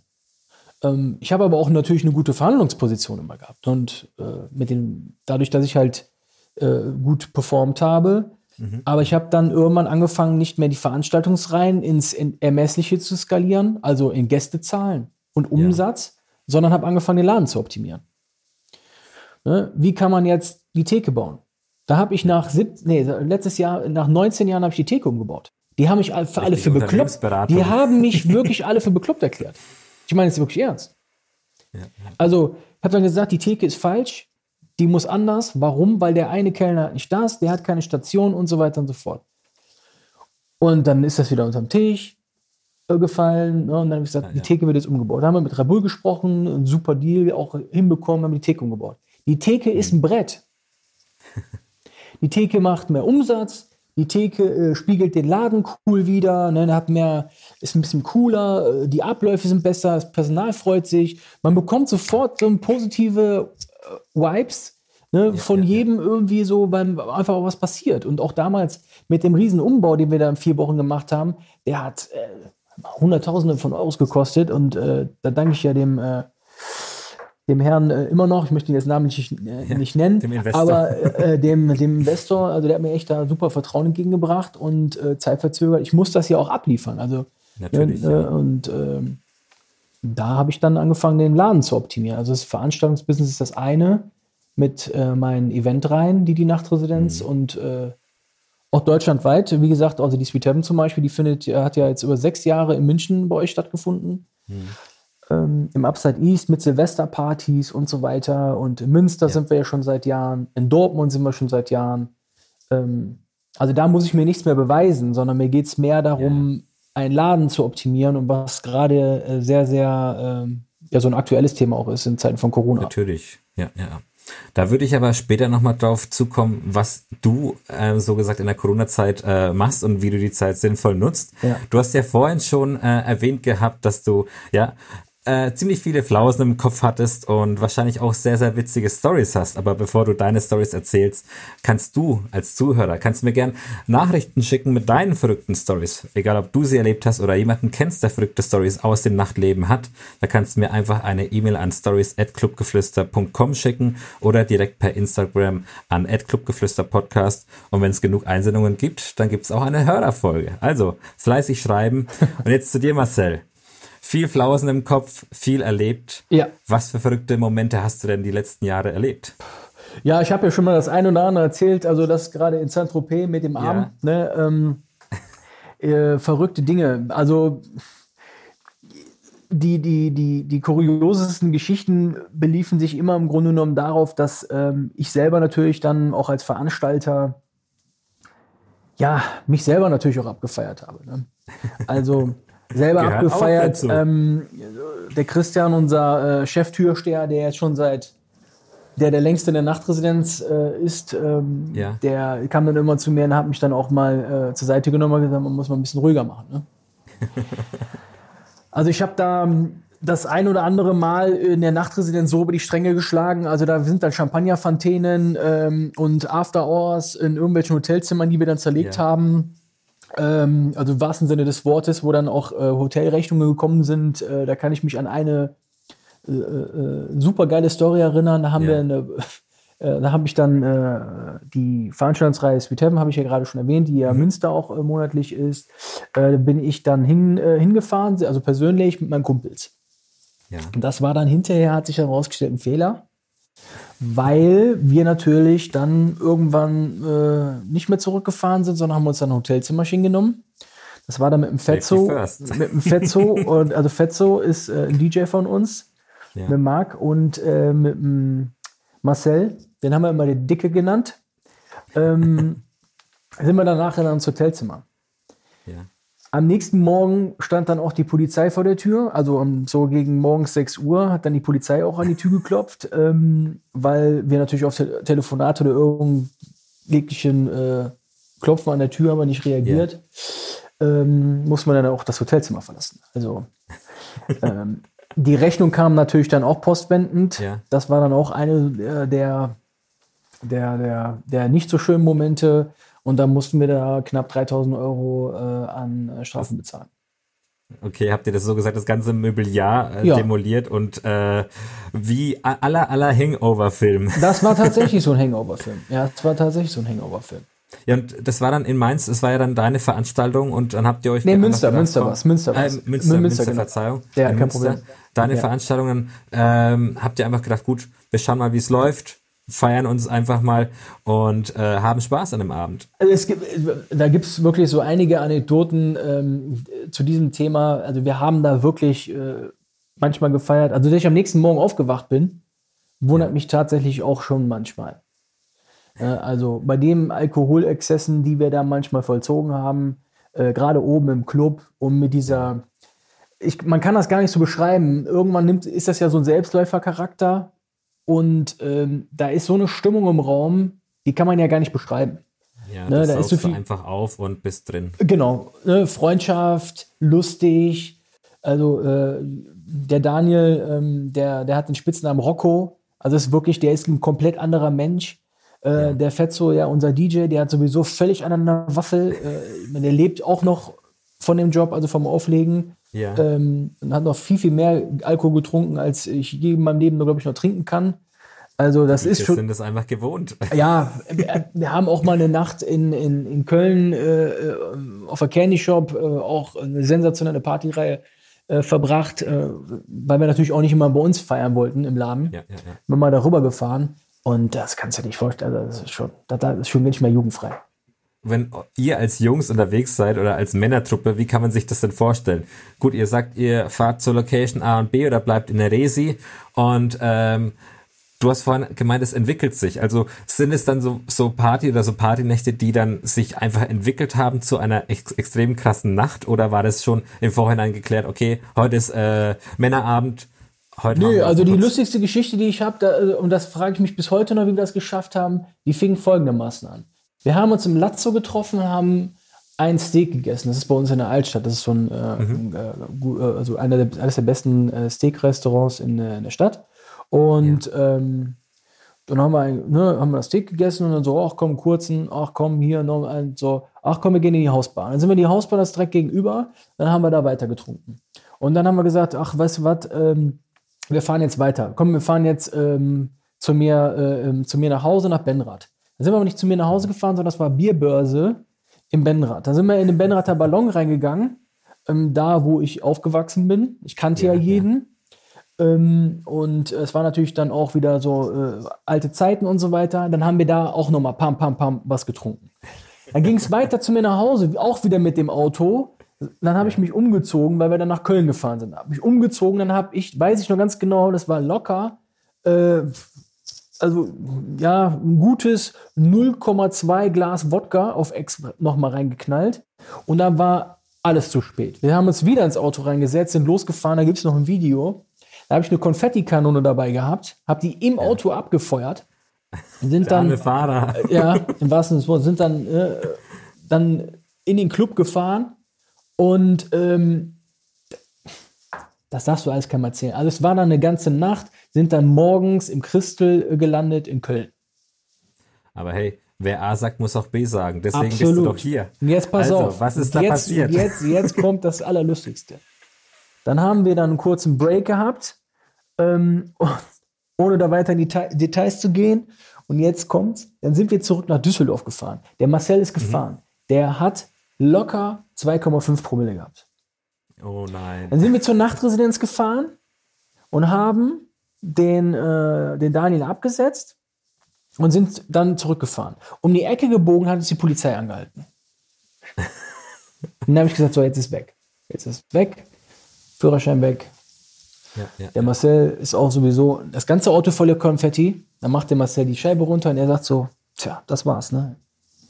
Ja, guten Abend. Ähm, ja, was ist denn hier passiert? Ja, ich äh, fahre den, fahr den jetzt nach Hause, ist der letzte, den ich nach Hause fahre. Ja, ja, und ich denke mir so, ja, wollen wir einen Alkoholtest machen? Ich sage, okay, Game over. ja, ja, ja. Alkoholtest, der hält das Ding dran, er pustet rein, 0,0, schöne Fahrt.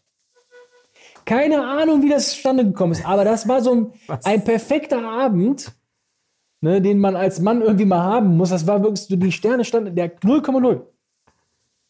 Glück, Der war rotzevoll. Der war rotzevoll. Ja. Wahnsinn. Ja. Aber denkt dann, liebe Zuhörer, don't drink and drive. Ja, ja, im wahrsten Sinne des Wortes. ja, ja. Wahnsinn. Aber habt ihr echt Glück gehabt. Also Mehr als das, mehr als geile, äh, geile Nacht und ähm, ja, gut, dass es auch mal technische äh, Versagen gibt bei, bei Alkoholtester. Ja, im wahrsten Sinne des Wortes. Also um das äh, war eine Story von vielen, aber es waren dann tatsächlich eine ganze Nacht, äh, die, die war animalisch. Also das sind und noch viele, viele mehr. Ja, wie, wie ist denn das dann eigentlich äh, in der Resi? Also du, du sagst ja, du feierst dich auch gern mal selbst. Ja, es war mal Ähm, tatsächlich. Ich habe das, das mal. abgenommen. Jetzt- jetzt musst du ähm, seriös sein. Also eine Frage weiß ich ja, ich weiß ja schon, was du fragen willst. Ähm, ist, ob, ist das immer noch so? Ich denke, das war die ist Frage. das ne? immer noch so, genau. Aber wahrscheinlich mit dem Alter kommt auch die Vernunft. Ähm, in einer gewissen Art und Weise ja. Ich habe natürlich irgendwann, dadurch, dass ich die äh, Position dann inne hatte, äh, für mich auch festgestellt, gewisse Eskapaden machst du nicht mehr in deinem Wohnzimmer. Ja, ja. Ähm, und wenn, ist das sehr, sehr, sehr selektiv geworden, dass sich das maximal noch auf ein bis zweimal im Jahr äh, Ja. passiert. Dass ich da wirklich mal einfliegen lasse. Ja, ja, ja. Ja. ja gut, du hast ja jetzt schon äh, einige verrückte Nächte erwähnt gehabt. An was erinnerst du dich denn gern zurück, wenn du jetzt so gesagt die letzten Jahre Revue, Revue passieren lässt? An die Umsetzung der, äh, der, äh, der Ideen. mhm. äh, dann am Ende des Tages zu sehen, wie dann äh, tatsächlich auch ähm, aus diesen Ideen, die man so im Vorfeld hat, ja. Aha-Momente Momente werden für mich und mhm. vor allen Dingen auch sieht, wenn diese Ideen umgesetzt werden, was das mit den Gästen halt macht. Ja, wir haben ja Veranstaltungen da gefeiert. Ähm, das ist ja dann immer so ein, so ein Highlight, hundertste Cookies and Cream Veranstaltung, Geburtstage mhm. von der Nachtresidenz. Das ist ja dann wirklich so eine In Initiierung von Momenten. Ja, ja, ja. Äh, und nicht äh, irgendwie so, wir machen jetzt die Musik an, der DJ äh, äh, spielt seine Musik runter, sondern wirklich, äh, welche Tänzerin, welches Konfetti, wie läuft jetzt dann die Show ab, ne, welche Künstler werden gebucht. Also wie viel Tonnen Konfetti hauen wir noch mehr raus? Gibt es dann äh, Knall, gibt's dann Knall, gibt es ja. Feuerwerk im, im Laden, ne, ähm, gerade mit dem Feuerwerk zu Silvester, um einfach, wir haben, ich habe mich da in der Ideenvielfalt immer selber wieder getoppt. Und das ist so rückblickend schön zu sehen, dass das funktioniert ja. hat. Und gerade auch aktuell in der Umbauphase, wo wir gerade auch sind, mhm. dass ich merke, äh, dass es bei mir noch kribbelt. Und wenn ich durch den Laden gehe, dass ich nur was spüre. Und das ist das, was mich animiert, auch mhm. in Zeiten wie aktuell, äh, äh, das auch weiter, äh, also die, den Glauben daran nicht zu verlieren und das Vertrauen der Mitarbeiter, dass die gnadenlos wirklich mitziehen, weil ich ja auch weiß, dass ich nicht an, also ich bin ja sehr anstrengend auch, also so ist das ja nicht, ähm, und mir auch ähm, das Vertrauen geben und mir auch folgen. Das ist das, was ich so rückwirkend und aktuell so sehe. Was, was war denn für dich die, die krasseste Nacht, die du äh, im Resi mitveranstaltet hast oder miterlebt hast? Ja, die krasseste Nacht. Also ich muss schon sagen, die 100. Cookies and Cream, das ist schon die Veranstaltungs, also die Veranstaltungsnacht, die mir ähm, so im Gedächtnis geblieben ist und ist eigentlich auch nicht eigentlich, es ist die Veranstaltungsreihe, die mich dahin gebracht hat, wo ich heute bin. Da habe ich einen großen Anteil auch meiner Ex-Freundin zu verdanken, äh, ja. der Lisa, weil wir, die, äh, weil wir die damals zusammen groß gemacht haben, auch mit mhm. Lisa mhm. VIP Girls. Ähm, und ähm, also rückwirkend ist es die 100. Cookies and Cream gewesen. Das war so mein Sprungbrett Ne, das waren so meine Lernphasen. Ja. Also da waren Abende, da habe ich da zweieinhalbtausend Leute durchgeknallt. Ne? Freitags. Ja. Freitags. Freitags ist es schon ein Wort, äh, ja. Das war schon, äh, und Vorfeiertage. Das ist schon, also Cookies and Cream, die hundertste, schon bombastisch. Aber auch jeder Geburtstag ähm, von der Nachtresidenz. Dieses Jahr feiern wir ja 20 Jahre. Mhm. Ähm, hoffe ich natürlich, dass wir die feiern können. Und, Wann ist es geplant? Also geplant ist es äh, für den 20.11. Und okay. für den 21. Steht also noch. Genau, und für den 21.11. Also ein bisschen Zeit haben wir noch. Ja. Ähm, ich bin auch gespannt. Ich habe jetzt am Montag einen Termin mit dem Oberbürgermeister, ja. weil wir ein Konzept erstellt haben zur Wiedereröffnung der Nachtresidenz. Von daher könnte natürlich ein Geburtstag stattfinden.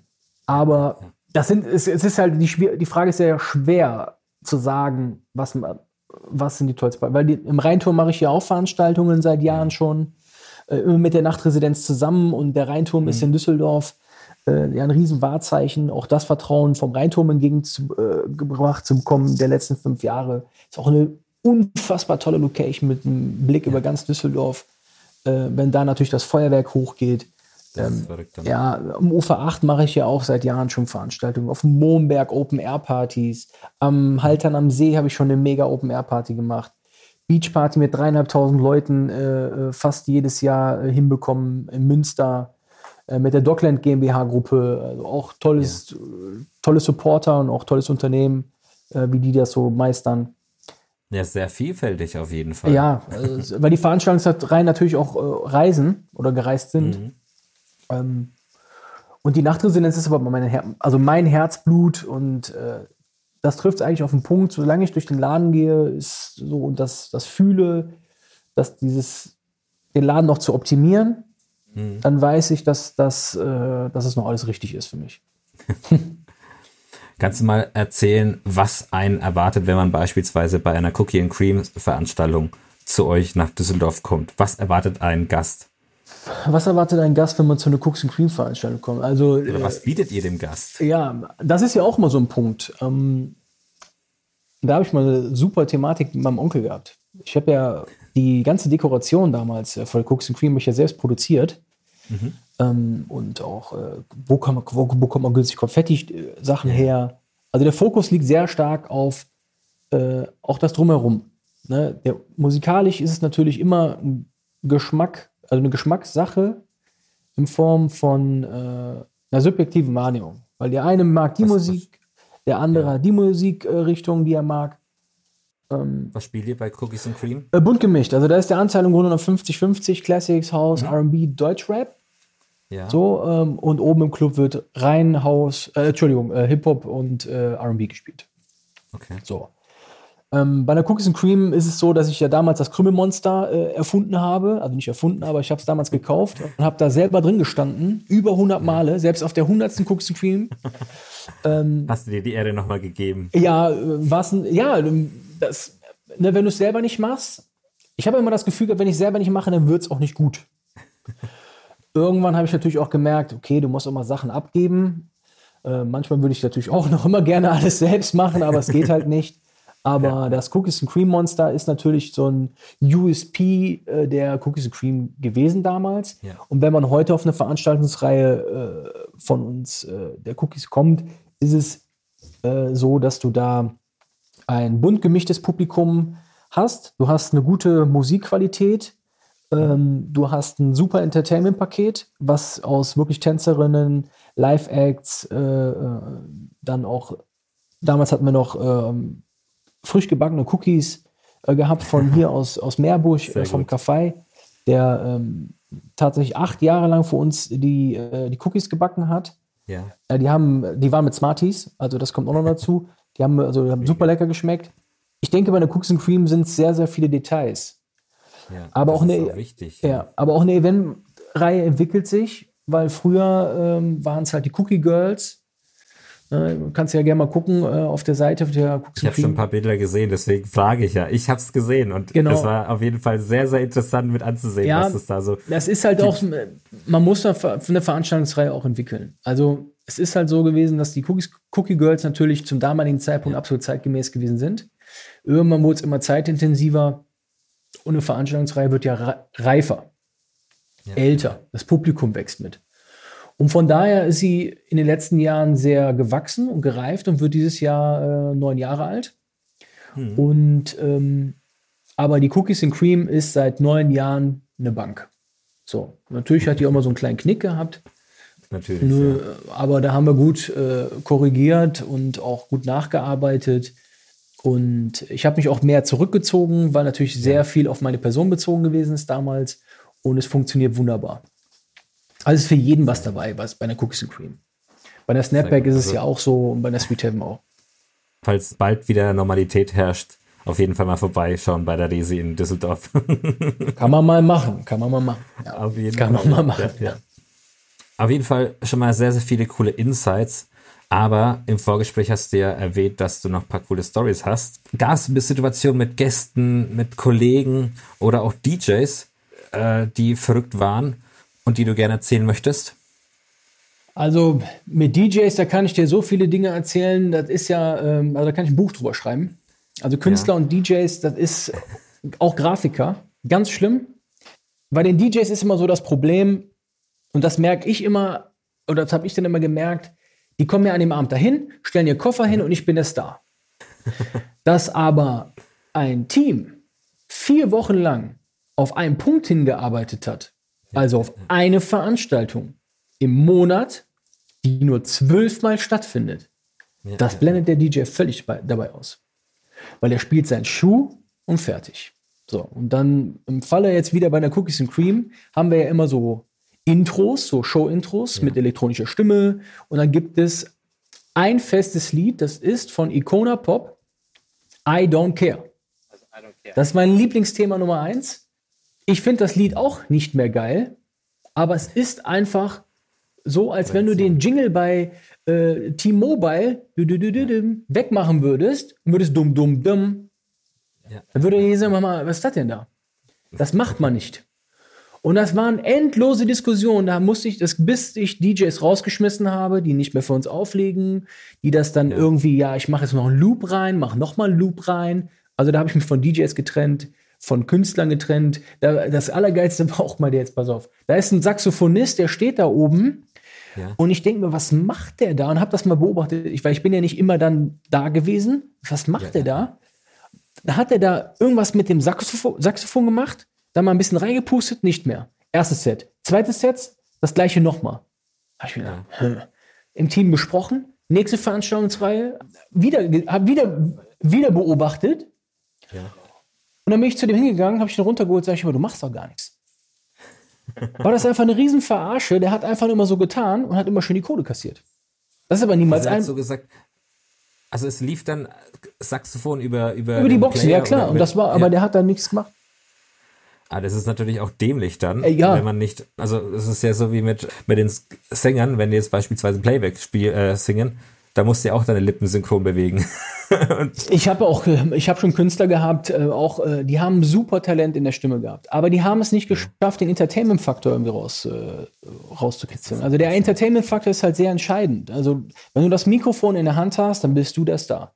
So, und ich habe das ja auch schon öfters mal gemacht, äh, tatsächlich, habe das Mikrofon in die Hand genommen und habe zum DJ gesagt, schmeiß Helene Fischer rein. und, dann und dann atemlos durch die Nacht. Die Leute sind ausgeflippt. Und die brechen sich dann einen ab, versuchen genau die Stimme zu treffen, vergessen aber eigentlich, wir sind hier im Entertainment. Wir sind im ja, Entertainment-Faktor. Ne? Und äh, da gibt es auch natürlich äh, gute Beispiele wie eine Jean Pearl, die, äh, mit der ich sehr gern zusammenarbeite, weil die einen unfassbaren äh, Schatz an, äh, äh, an, an Kostümen hat. sie kann ja. gut singen, aber der Entertainment-Faktor bei der ist ein Brett. Das ist auch ein Moment gewesen, da stand die auf der Bühne, also The Roof, The Roof is on fire. Und dann sind die Leute abgegangen und haben dann mitgesungen. Und das sind so Momente, äh, die äh, ich natürlich nicht vergesse, aber hab, ich habe so viele äh, Flitzpiepen auch dabei gehabt. Äh, sorry, dass ich das jetzt so sage, Leute, aber es ist einfach so. Ne? Und da sind auch so viele auch gar nicht mehr auf dem Markt. Ähm, obwohl sie mir ja, damals gesagt haben, ich werde es dir zeigen. Ja, alles klar.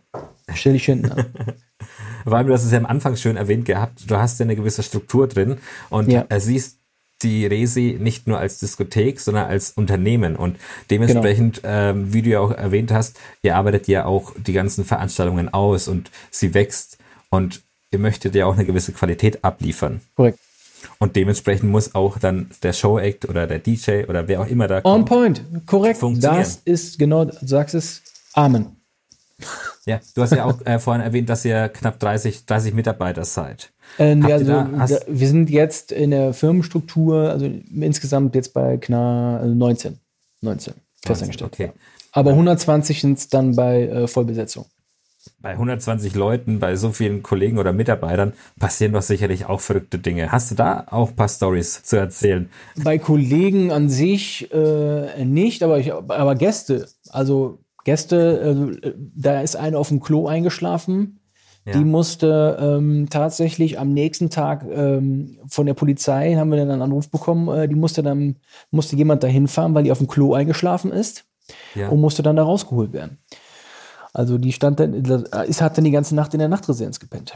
Die ist dann in eine Toilette gegangen, die geschlossen gewesen ist bei uns, ist da eingeschlafen und am nächsten Tag äh, mussten wir die da rausholen hat sie so gesagt, hat einfach das Schloss ge geknackt oder, oder? Nee, also wir haben ja mehrere Bereiche und dann ist dann ja, zum Beispiel manchmal ein Bereich so ein bisschen abgekapselt. Und die ist dann hochgelaufen und ein Türsteher hat noch gesagt, ja, was machst du hier?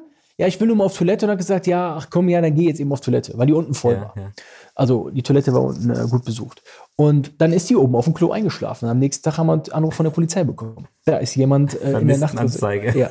Und ist auch nicht da rausgekommen. Im Klo haben sie uns komplett schon abgerissen. Kom ja, also wirklich ein komplettes Klo. Ähm, das sind so kuriose Dinge, die manchmal in einer Nacht ja. passieren. Da passieren natürlich auch unschöne Dinge. Ähm, damals ist ja auch äh, jemand mit dem Auto bei uns reingefahren in die Türsteher. Äh, da wurde einer das? verletzt. Oder das, das? das ist an Silvester passiert, vor zwei Jahren. Da war ich am Rheinturm, weil ich ja. da auch immer die Silvesterveranstaltung mache. Dann habe ich die Türsteher rübergeschickt und ähm, dann bekomme ich mitten äh, in der Nacht einen Anruf, wenn mal hier ist ein Auto äh, reingefahren. wie ein Auto reingefahren. Und zwar war das so, es gab dann Stress oben im Club. Ja. Und dann gibt es einen Ausgang, der hinten über den Club geht. Das geht dann schneller, als Ja, nach vorne zu laufen, weil der Weg zu Natürlich, lang wäre. klar. Und dann kommt man in der Passage raus. Ja, und dann hat sich dann einer von denen befreit. Das Auto stand dann um die Ecke und dann ist er auf die Türsteher losgefahren und dann aber ein, Tür- äh, hat dann einen Türsteher quasi überfahren. Es ist zum Glück, er lebt noch, hat natürlich jetzt bleibende Schäden äh, Ja. quasi immer noch. Ähm, aber es war natürlich auch ein Moment, da hätte es auch mal richtig schief laufen können. Ne? Total, total, ja. Vor allem, äh, da war sicherlich Alkohol im Spiel, nehme ich mal an. Da war Alkohol, ähm, Alkohol, Drogen im Spiel. Äh, Ja. Das waren auch äh, Leute, die sind dann direkt ins Ausland geflüchtet. Ähm, das war auch ein Leihwagen, also man hat sie le- leider bis heute nicht bekommen. Ähm, ja, also das sind natürlich auch so Dinge, ähm, die kann man nicht äh, vorhersehen. Auch keine schönen Dinge. Wir haben auch, was auch total crazy gewesen ist, wir haben es mal daran versucht, Ü16-Partys zu machen. Ü16. Ja, also du kannst mich gerne fragen, ob ich 100 Partys mache oder eine Ü16-Partys, äh, Party. Dann mache ich die, äh, mache ich dir lieber 100 Veranstaltungen äh, im Segment Ü18. Ja, ja, Das ist so ausgeufert, dann, das kannst du dir nicht vorstellen. Das waren Ausnahmezustände. Die sind auf die Türsteher losgegangen, die haben mich angespuckt äh, vor der Türe. Wahnsinn. Ja, da, Kein- wirklich kein alkoholisiert, also Anstand kein. Respekt, kein gar nichts. Und dann standen wir in der Presse, weil dann irgendwann auch die Türsteher natürlich dann auch äh, sich äh, Platz verschaffen wollten. Ähm, äh, ne, Express, Bildzeitung. Das sind natürlich auch immer Ja, so das ist ja Dinge. das Problem. Es ist Das immer ist so ja das Problem, sobald die Türsteher ja agieren und ähm, ja. nicht, handgreiflich, hand, nicht handgreiflich werden, aber einfach sich Platz schaffen, wie du sagst, äh, fühlt sich dann der Gast angegriffen und äh, dann wird der, der Spieß umgedreht und dann äh, ja, zeigen die auf dem Finger, ja, er war's. Ja, ich bin aber auch keiner, der irgendwie nicht dann Lanze zeigt und sich auch der, der Situation Ja, irgendwie stellt. Ich habe dann äh, das Telefon äh, am nächsten Tag, äh, ist immer sehr starkes Krisenmanagement dann angesagt, bin auch mit den Eltern telefoniert, die dann angerufen haben und habe dann auch gesagt, ja, ihre Türsteher, und dann ich gesagt, sie wissen noch gar nicht, wie ihr Kind, äh, mein Kind macht das nicht. Also, also mein Kind macht Ja, das ist der Klassiker. Ne, also mein Kind macht das nicht. In dem Fall mag es vielleicht jetzt so gewesen sein. Nur an, also solche Veranstaltungen, äh, und das tut mir auch sehr leid, dass wir das auch nicht mehr in der Form machen. Aber äh, sowas kann natürlich auch dann auch ein Unternehmen wie eine Nachtresidenz auch kippen. Also du bekommst natürlich ganz schnell ein negatives Image, äh, wenn so Sachen verrutschen, weil wir haben Probleme mit den Nachbarn bekommen, die haben da äh, wild gepinkelt, die haben da hingekotzt, Äh, die Straße sah aus, äh, als wenn der Rosenmontagszug bei uns rechts abgebogen wäre. mit den Alkoholflaschen kommen die dahin. Und da haben wir mehr Probleme gehabt als alles andere. Also ich bedauere, dass das tatsächlich so ist, dass wir sie nicht mehr machen. Ähm, muss aber einfach auch sagen, der Kartenvorverkauf, der war, äh, den konnten wir nicht richtig kontrollieren. Und das war, ja, also Ü16-Veranstaltung, Aber- ganz, ganz schlimm. Das geht vielen Diskotheken so. Ja. Das geht leider Gottes vielen Diskotheken so. Und äh, wenn ich beispielsweise in meinem Resident-Laden auflege und mal eine Ü16-Party ist, Ja. was vielleicht einmal im Monat stattfindet, dann äh, am Ende des Abends merkst du einfach, wie Klos demoliert worden sind, Ja. wie die Ja. Barkeeper Ja. angepöpelt werden. Und da denke ich mir so, Leute, wir sind hier alle, um Spaß zu haben. Und Hast du doch, ähm, wenn ihr, wenn ihr, wenn, wenn ihr Probleme machen wollt, dann geht woanders hin, aber doch nicht hier.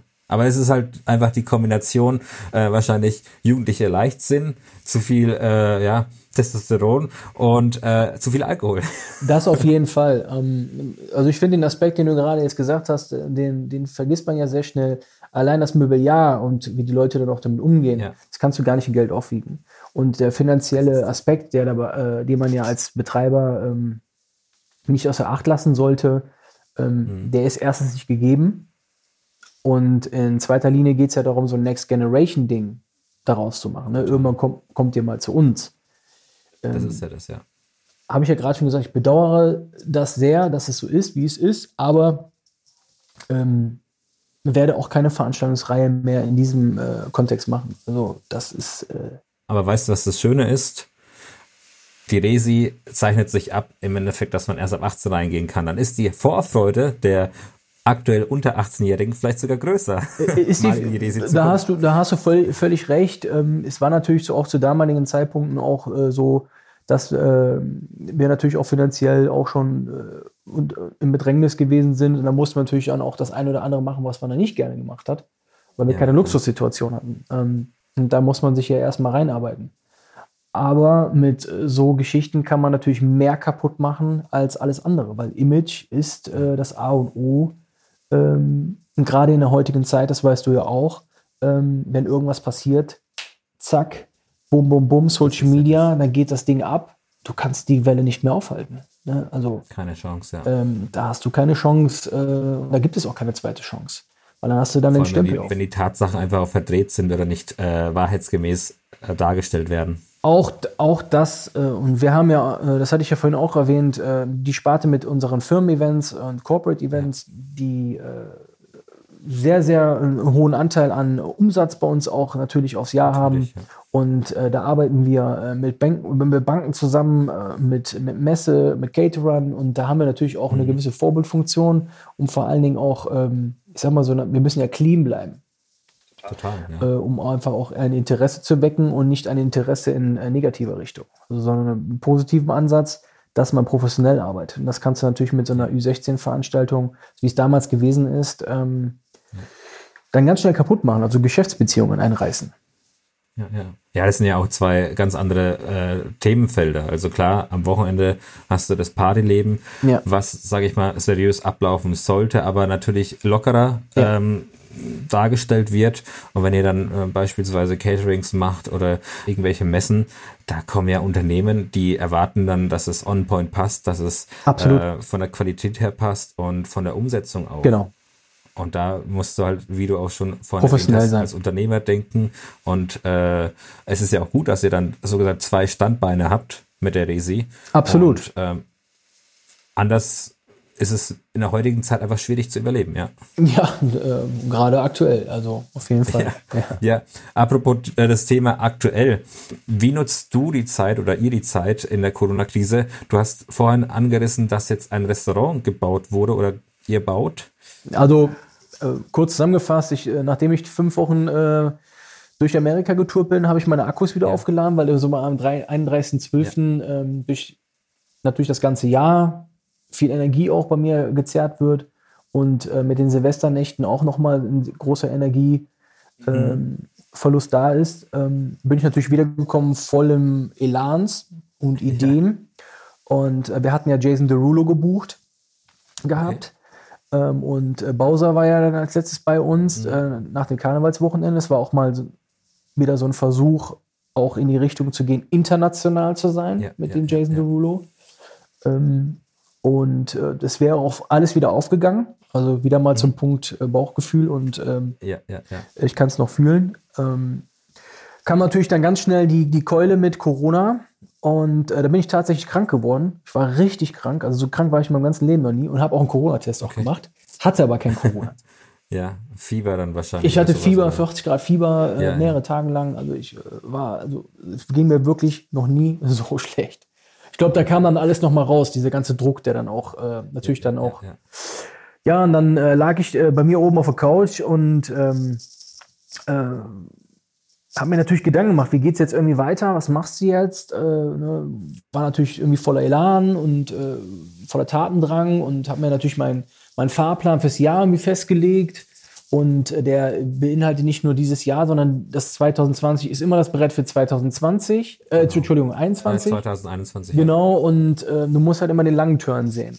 So, und dann nimmst, nimmst du das eine raus, das andere wieder rein. Ja, und dann habe ich mir gedacht, so, es gibt zwei Möglichkeiten, entweder machst du jetzt weiter oder du machst jetzt nicht weiter. Und dann bin ich ins Büro gegangen und habe gesagt, so, ich würde jetzt hier gerne weitermachen. Ich würde gerne den Laden auf Vorderbahn bringen, weil wir haben eine To-Do-Liste, ja. die ganz klar zeigt, dass wir noch lange nicht am Ende sind. So. Und da ich keinen von den Mitarbeitern zwingen kann, habe ich dann eine Umfrage gemacht. Eine anonyme Umfrage ja. mit Ja, Nein, wo jeder reinschreiben konnte, arbeiten wir weiter oder nicht. Und die Umfrage lag bei 99 Prozent, dass alle im Grunde noch weitermachen wollten. Und dann haben wir natürlich die Zielearbeit. Wir haben die Böden neu gemacht. Wir haben den Laden sukzessive nochmal umgebaut. Mhm. Dann haben wir äh, neue Konzepte geschrieben, ein neues Barkonzept geschrieben. Dann haben wir unten ein Restaurant reingebaut, ähm, was äh, italienische Küche beinhaltet, ähm, weil ich mir die ganzen Rezepte auch aus Italien geholt habe.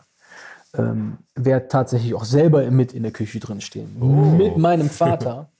um die, um die Investition äh, herauszuarbeiten, weil ich da einfach Spaß dran ja, habe. Ja, ja. haben das Kassensystem geändert, haben das Nachtbüro, was äh, es über 19 Jahre gegeben hat, rausgerissen. Ähm, okay. Das wird jetzt die Flaschenküche werden, also eine richtige Flaschenküche in Form von, so wie man das aus Las Vegas kennt. Ja. Also die Flaschenpräsentation wird eine andere sein, wie es jemals zuvor gewesen ist. Und glaube auch, dass das so für die Nachtresidenz und auch für unsere Konkurrenz tatsächlich eine höhere Maßlatte sein wird, äh, weil das eine andere, schon eine andere Liga sein wird. Aber mehr möchte ich da auch nicht so, so verraten. Also es ging eigentlich prinzipiell darum, ähm, die Sachen und die Zeit, ja. die Sachen abzuarbeiten und die Zeit zu nutzen, ähm, besser zu werden in den Strukturen, ein vernünftiges Warenwirtschaftssystem, neue Einkaufspolitik. Ne? Und so ergibt das natürlich dann am Ende des Tages ein, ein Ganzes und wird uns auch zur Wiedereröffnung einen riesenprozenten Anteil an, ähm, an Aufschwung geben. Nicht nur finanziell, Total, weil natürlich ja, auch viele Mechanismen besser funktionieren, sondern ähm, weil kein Gast reinkommt und sagt, also ich sehe es ja, wie manche anderes machen, leider Gottes, ähm, die haben die Tür zugemacht, die meine Tür wieder aufmachen, so weiter.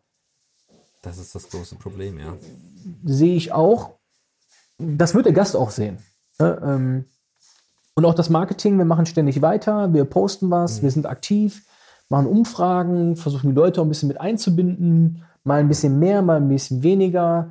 Ähm, und äh, ich glaube, das ist sehr entscheidend dafür, äh, und gerade in der heutigen Zeit, und du hast es ja auch eben so schön gesagt, ne, bei so einer Gro Größe wie die Nachtresidenz ist es halt schwierig, auf dem Markt zu existieren. Und das ist es auch. Ja. Weil natürlich auch das Firmen-Event-Geschäft auch drunter leiden wird. Alles wird drunter leiden, aber unser Krisenmanagement ist gut. Ähm, ich genieße das Vertrauen. Der Daniel genießt das Vertrauen.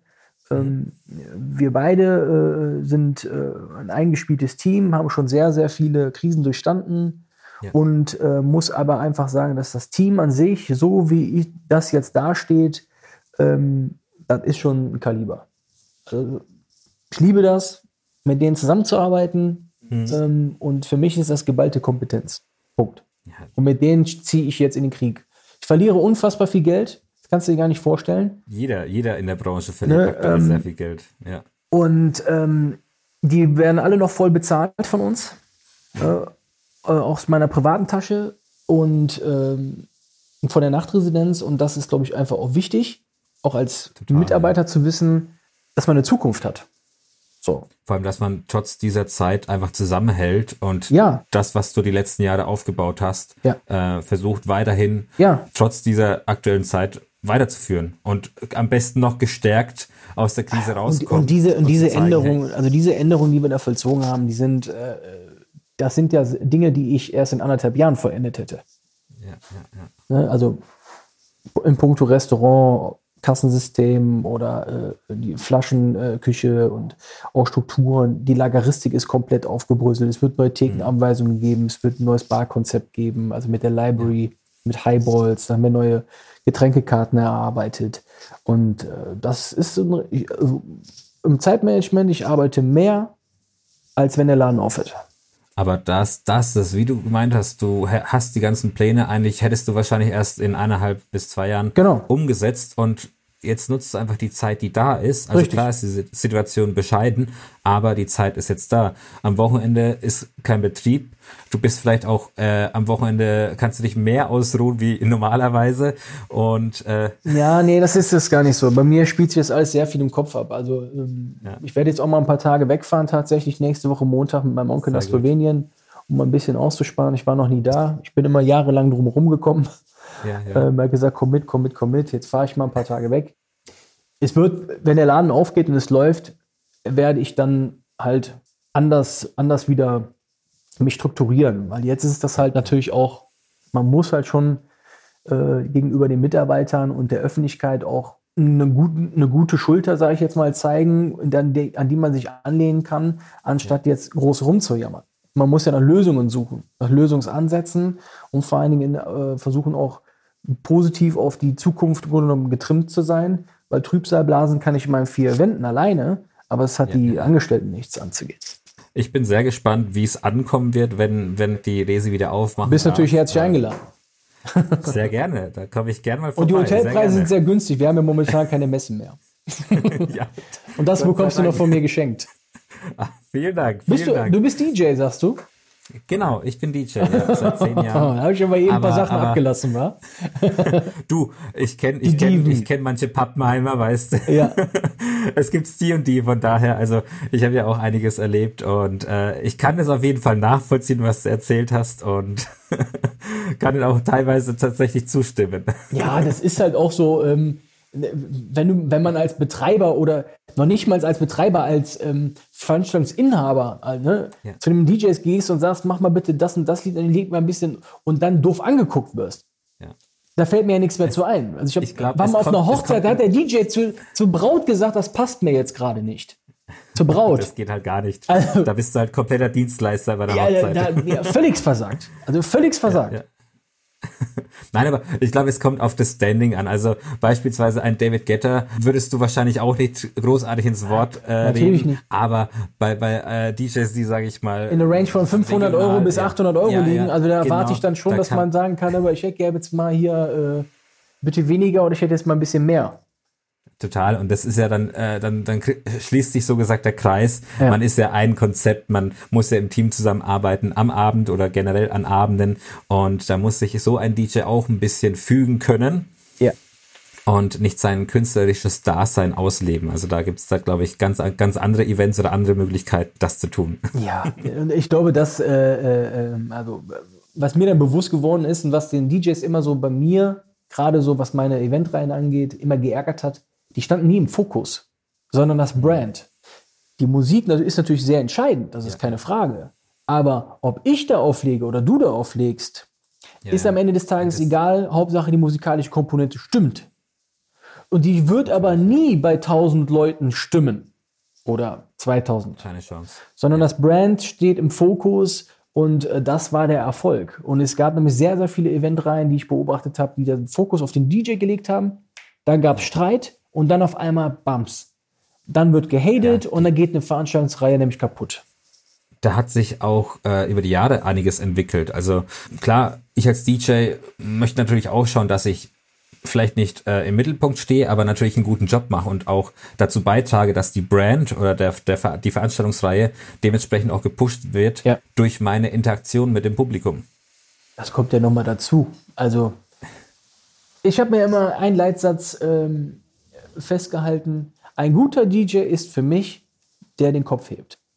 Und wenn er den Kopf hebt und sieht, ob die Leute tanzen ja. und nicht die ganze Zeit nur auf seine Plattenteller guckt und spielt im Endeffekt für seine zehn Leute und Freunde, die dahinter sind. Ja, genau. Punkt. Ja. Das ist halt das, ne? Und das äh, unterscheidet wahrscheinlich dann äh, einen guten äh, DJ von einem schlechten DJ. Ja, von einem, also ich würde es eher anders sagen, von einem guten Dienstleister zu einem schlechten Dienstleister. Genau, genau. Also ich, ich habe es auch nicht verstanden, wieso äh, Leute ihr Schema oder ihr Genre durchziehen. Ich bin da auch einer, der, der lieber Flexibel mal schaut, was, was äh, passiert um mich herum. Natürlich habe ich mein äh, Lieblingsgenre, was eher im elektronischen Bereich ist, Haus, sowas die Richtung. Aber äh, aber auch da, Patrick, da kann ich dir sagen, da habe ich in den letzten Jahren wirklich eine gute Chemie gefunden und das ist ja auch sehr, sehr schwer in die Nachtresidenz als äh, anderer die, also als Newcomer-DJ oder als ja, ja, DJ ja. aus anderen Eventreihen reinzukommen. Da bin ich äh, schon, muss ich tatsächlich gestehen, weil ich natürlich auch drei Samstage halte, knüppelhart, ähm, aber auch loyal meinen äh, langjährigen äh, DJs gegenüber. Ist sehr gut. So. Ähm, wobei der Fetzo immer, der Fetzo immer derjenige ist, der mir die meisten Kopfschmerzen gemacht hat. Aber ich weiß, was ich an ihm habe. Ähm, äh, und äh, auch ob Stefan Meine, ultra guter DJ und das sind ja auch positive Beispiele. Total. Ähm, ja. und Desert, die haben ja auch feste Jobs und ich finde immer so ein DJ, der davon lebt, ähm, ja. da merkt man ganz schnell am Abend, dass der auch anders ist. Und DJs, genau. die davon nicht leben, sondern mehr aus Hobby ja. machen, die haben eine ganz andere Auffassungsgabe. Die haben mehr Spaß dabei wahrscheinlich und äh, haben weniger Ambition, äh, ja, äh, so, so Star-Allüren, sag ich jetzt mal, ne? Ja, ja, ja, ja. genau. Na nee, gut. Ich habe eine Frage noch an dich. Jetzt kommt. Die stelle ich auch jedem Gast. Ähm, was wünschst du dir denn zukünftig für die Szene beziehungsweise für die Branche? Boah, das ist eine sehr, sehr spezielle Frage. Also, also für die Nachtresidenz wünsche ich mir, dass dieses, äh, diesen eingeschlagenen Weg, den wir aktuell mhm. unterbrochen haben, durch Corona äh, weiterfahren können. Ähm, und nichts lieber als das, dass wir in fünfeinhalb Jahren ähm, immer noch zusammen sind als Team. Das würde mich sehr freuen. Für die Branche würde ich mir mehr, mehr Klarheit der Politik auch wünschen. Mhm. In Form von Planungssicherheit heißt nicht irgendwie flächendeckend andere Regeln, Ne, weil heute ist ja auch zum Beispiel wieder die, äh, ist ja auch wieder was rausgekommen. Äh, was bedeutet das jetzt? Ne? Sind das jetzt 500? Das sind das jetzt 1000? Ich habe ich hab den Überblick verloren. Genau. Den Überblick verloren. Also mehr, mehr, mehr Klarheit, mehr Transparenz, ähm, mehr vielleicht auch Einfühlsamkeit auf Branchen bezogen, äh, weil ein Restaurant, das gibt es ja in Düsseldorf ja auch, äh, das sind dann Restaurants bis 23 Uhr und danach ist das ein Club. Ne? Ja, ähm, ja, ja. Und dann, weil es ein Restaurant vorher war, dann ist das irgendwie gestattet. Ähm, ich wünsche mir einfach mehr Klarheit von der Politik. Dass, äh, vor allen Dingen auch, dass wir die Corona-Krise natürlich überstehen, weil ich schon glaube, dass wir gerade noch am Anfang sind und die Wirtschaft ähm, noch sehr, sehr große, massive Probleme bekommen wird, zeitverzögert. Mhm. Und hoffe auch, dass der äh, Europa weiterhin zusammenhält und vor allen Dingen auch, ähm, dass wir uns gemeinsam äh, ja, aus der Krise einfach herausarbeiten. Also mehr Verständnis von der Politik und mehr Klarheit. Das ist, glaube ich, für einen Unternehmer und gerade auch für meine Branche sehr, sehr wichtig. Ne, gerade für die Eventbranche. Total. Ja, das, das ist ja das, was du ja die ganze Zeit sagst. Du, du siehst dich ja in erster Linie als Unternehmer. Ja. Und das ist, denke ich mal, bei der Politik das Problem, dass beispielsweise Diskotheken, Bars oder sonstiges als Bars und Diskotheken gesehen werden und nicht als Unternehmen. Das ist ja auch ein großes Thema. Also ja. ich sag dir, wenn die Hörer in diesem äh, Podcast jetzt hier hören, äh, wie viele für die Nachtresidenz arbeiten, wie viele es, früher waren, äh, allein das Marketing, mhm. was heute äh, Tausende von Euros kostet, ja, in ja. Mitarbeiter erstmal zu investieren, Instagram, Facebook, plus Werbekampagnen schalten, sich weiterentwickeln, Trends entwickeln, mit den Trends gehen, ne, was gestern in war, ist morgen nicht mehr in. Ähm, das ist das, ja. Und so weiter und so weiter. Und ich glaube, dass die, die Anpassung eines Clubs und das äh, vielleicht mal als kleiner Tipp auch an den einen oder anderen Kollegen, ohne jetzt äh, groß dazu klotzen, ist, man muss mehr investieren in Mitarbeiterstrukturen, wie es halt früher gewesen ist. Es mhm. ist nichts mehr wie früher. Ja. Und wer sich da im Grunde genommen zu fein ist, das Geld zu investieren, dem äh, kann ich nur vorhersagen, das ist äh, schlecht, äh, schlecht gespartes Geld. Auf jeden Fall. Ja. Ich denke mal, es war ein sehr, sehr gutes Schlusswort von dir. Vielen Dank auf jeden Fall, dass du dir die Zeit genommen hast. Du sehr hast gerne. sehr, sehr viele tolle und interessante Insights gegeben, plus noch ein paar coole Stories. Also hat mich sehr gefreut, dass du auf jeden Fall da warst bei Clubgeflüster. Hat mich auch gefreut. Ich bin gespannt. Ich bin gespannt, wenn es weitergeht, wenn es normal weitergeht und äh, wenn ihr wieder aufmacht. Also da und meine Einladung steht, da kommst du jetzt nicht mehr raus, ne? Ja, äh, ich, die werde ich auf jeden Fall dankend annehmen. Ja, okay, super. Wir bleiben in Kontakt. Äh, danke, dass wir das heute äh, geschafft haben und gerade so kurzfristig. Und Sehr gerne. wie sagt man heutzutage, bleib gesund. Bleib gesund, sehr gut. Und äh, wenn du da draußen tolle Stories hast und Clubgeflüster toll findest, kannst du gerne mal ein Abo da lassen und du kannst mir auch deine Party-Stories via E-Mail schicken. Einfach an stories at clubgeflüster.com oder via Instagram at clubgeflüsterpodcast. Und wir hören uns auf jeden Fall beim nächsten Mal und bis bald, dein Clubgeflüster.